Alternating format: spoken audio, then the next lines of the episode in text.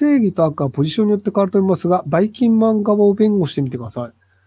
バイキンマンって、あれ、なんで戦おうとしてたんだっけ？確かなんか、もともと戦う理由が、なんかそれなりにあったはずなんですよね。なので、それを実現するためにやっているという話で、で、じゃあその、主人公アンパンマンっていうことになってるんですけど、アンパンマンがなぜ主人公でいられるのか。で、そのアンパンマンのあの顔を、あの、そのパン屋のおじさんが、ジャムおじさんがずっと作り続けてるわけじゃないですか。あの仕事がなぜ発生するのかっていうと、バイキンマンが存在していて、アンパンマンの顔がなくなるから、パン屋のおじさんの仕事が成立するんですよ。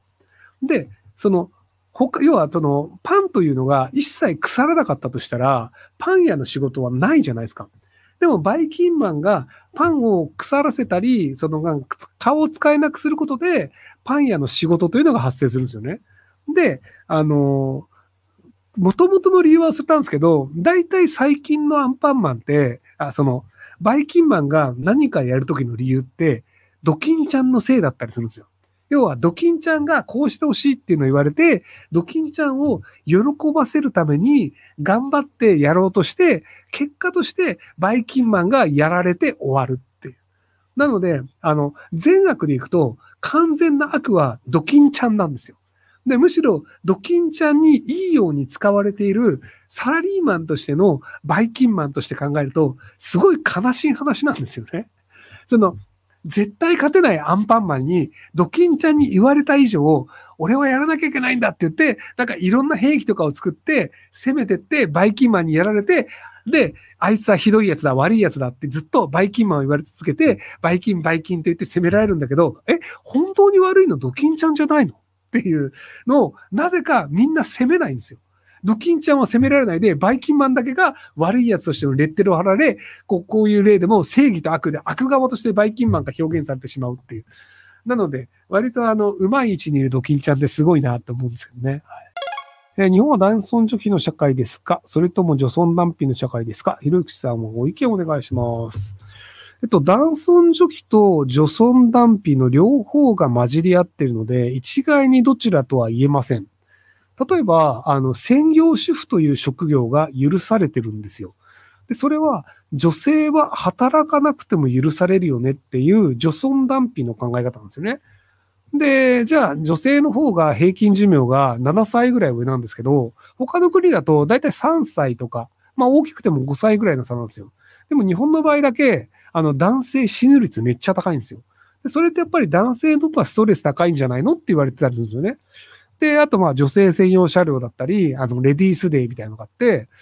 あの、レディースデーって、多分普通に差別なんですよね。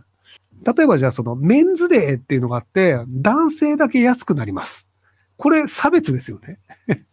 要はその、特定の性別だけ安い。例えばじゃあ、コンビニエンスストアがあって、ファミリーマートがあって、男性だけ2割引き。女性は定価です。これおかしくない？差別でしょ？でも、なぜか差別って言われないんですよ。レディースデーは。要はその、出自とか人種とか性別とか、本人が変えられないことを理由に優遇するというのは、それは優遇されない側からすると差別なんですよ。で、身体障害者の優遇とか、高齢者の優遇とかは、まあ、ある種福祉の問題があるから、まあまあ許されるよねってなるんですけど、別に同じように平等に稼げます。平等に活動できます。でも、男だから高い値段を払ってください。女だから安いです。とか、男だから安いです。女だから高いです。これ差別なんですよ。で、ただ、出会い系サイトとかで、男性が圧倒的に多くて、女性が少ないから、女性が安いとかは、受給のバランスなので、それはそういうサービスですよ。だからいいんですよ。要はその男性と女性が出会うという性別で役割が違うものなので、なので値段が違うのも当然なんですよ。ただ、映画館って男でも女でも受けるサービス一緒じゃないですか。受けるサービス一緒にもかかわらず、男性だけ高い。で、電車も受けるサービス一緒なんだけど、あの、女性車両はなんかあの、座れるんだけど、男性とかぎゅうぎゅうみたいな。っていうのがあったりするので、なので、その、だ、だ、その、社会に出ると逆にその男性ばっかり出世するよねとか、給料は男性ばっかり上がるよねとか、就職すると男性ばっかり就職するよねっていうのがあって、なので、その、働くということにおいては男性がかなり優遇されるんですけど、生活においては女性がかなり優遇されてるっていうのがあるので、なので、どちらに視点になるかっていうところでいくと、男尊女卑と受尊残卑の両方が混じってる国なんじゃないかなと思いますけどね。と、量子力学って何ですか？新しい洗脳だと思う時があります。誰が言ったか、ベートーベンの半連のペンが鉛筆に変わったから次元が変わったとか本当かな？そうだったとしたら、この話題できる時間線はあるの？えっと、ベートーベンのペンと鉛筆はあんまり関係なくて、量子力学っていうのはめちゃくちゃ細かい、えっと、原、えっと、まあ、世の中のその物質というのが原子とか分子でできてるよねっていう話を聞いたことあると思うんですけど、で、その原子とかをもっと細かくして分子を、で、さらに細かくして、その中性子とか、その、なんか光とかっていう細かい分子にした場合に、その挙動が、その分子とか原子とは違う挙動をする場合があるっていうのですよね。で、量子、その、量子力学で、その、あの、量子もつれっていうのがよく使われるんですけど、その、同じところから発生した量子が、こっちに行ったものが右に回転してるときは、こっちも必ず右に回転している。で、これが左回転になると、これも左回転になる。で、ここは物理的に繋がってないけど、なぜか情報が伝達するという謎の観測現象があって、これは観測するとそうなんだけど、理由はよくわからないっていう。っていうので、じゃあ、いろいろな計算とかに使ったら、めっちゃ早く計算できるんじゃねえとか、情報伝達とかめっちゃ早くできるんじゃねえみたいなので、いろいろ研究されてるんですけど、実用性でいくと、量子力学を使った量子コンピューターっていうのが、カナダで一応売れているのがあって、日本でも最近それのなんか、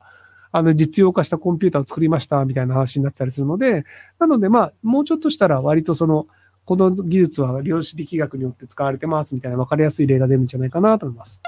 小3の息子が暴力を含むいじめにあっています。学校側をうやむやにした話を取れないです。また暴力があったら警察のしても通報してもいいですか？効果的な方法を教えてください。あ、全然通報した方がいいと思います。あと、あの、証拠があった方がいいので、あの、録音機材を持ち歩く癖をつけてもらう方がいいんじゃないかなと思います。あの、言った言わないになっちゃうと、頭の言い側が勝っちゃったりするんですよ。要は、あの、うまく言いくるめられたら、まあ、証拠ないんだったらどっちが言ってるか分からんよねってなっちゃうので、なので、あの、きちんとその、いじめの証拠が残るように、録画なり録音なりをした方がいいんじゃないかなと思います。えっ、と、娘小2が夏休み明けから不登校で理由を聞いたら担任が嫌だと、どうしたらいいのかわかりません。えっと、もうちょっと話を聞いてあげてください。担任の何が嫌なのかっていうので、その具体的な話をちょっとずつ聞いてみてください。要はその、話を聞いてくれないっていうので、嫌な問題が解決しないから学校に行かないという解決を狙ってるんだと思うんですけど、その親が話を聞いてくることで、例えばじゃあ、えっ、と、先生の口が臭いから嫌だとかであれば、じゃあ、口が臭いっていうのをお父さんが言ってあげるから、そうしたら近づいてこないかもしれないし、歯も磨いてくれるかもしれないとか、っていうちゃんと問題を解決しようとしてくれるっていうふうに親が思うんだったら、じゃあ学校行ってもいいかなってなるかもしれないので、なので、その問題が何なのかっていうのをきちんと親が聞いてあげる方がいいんじゃないかなと思います。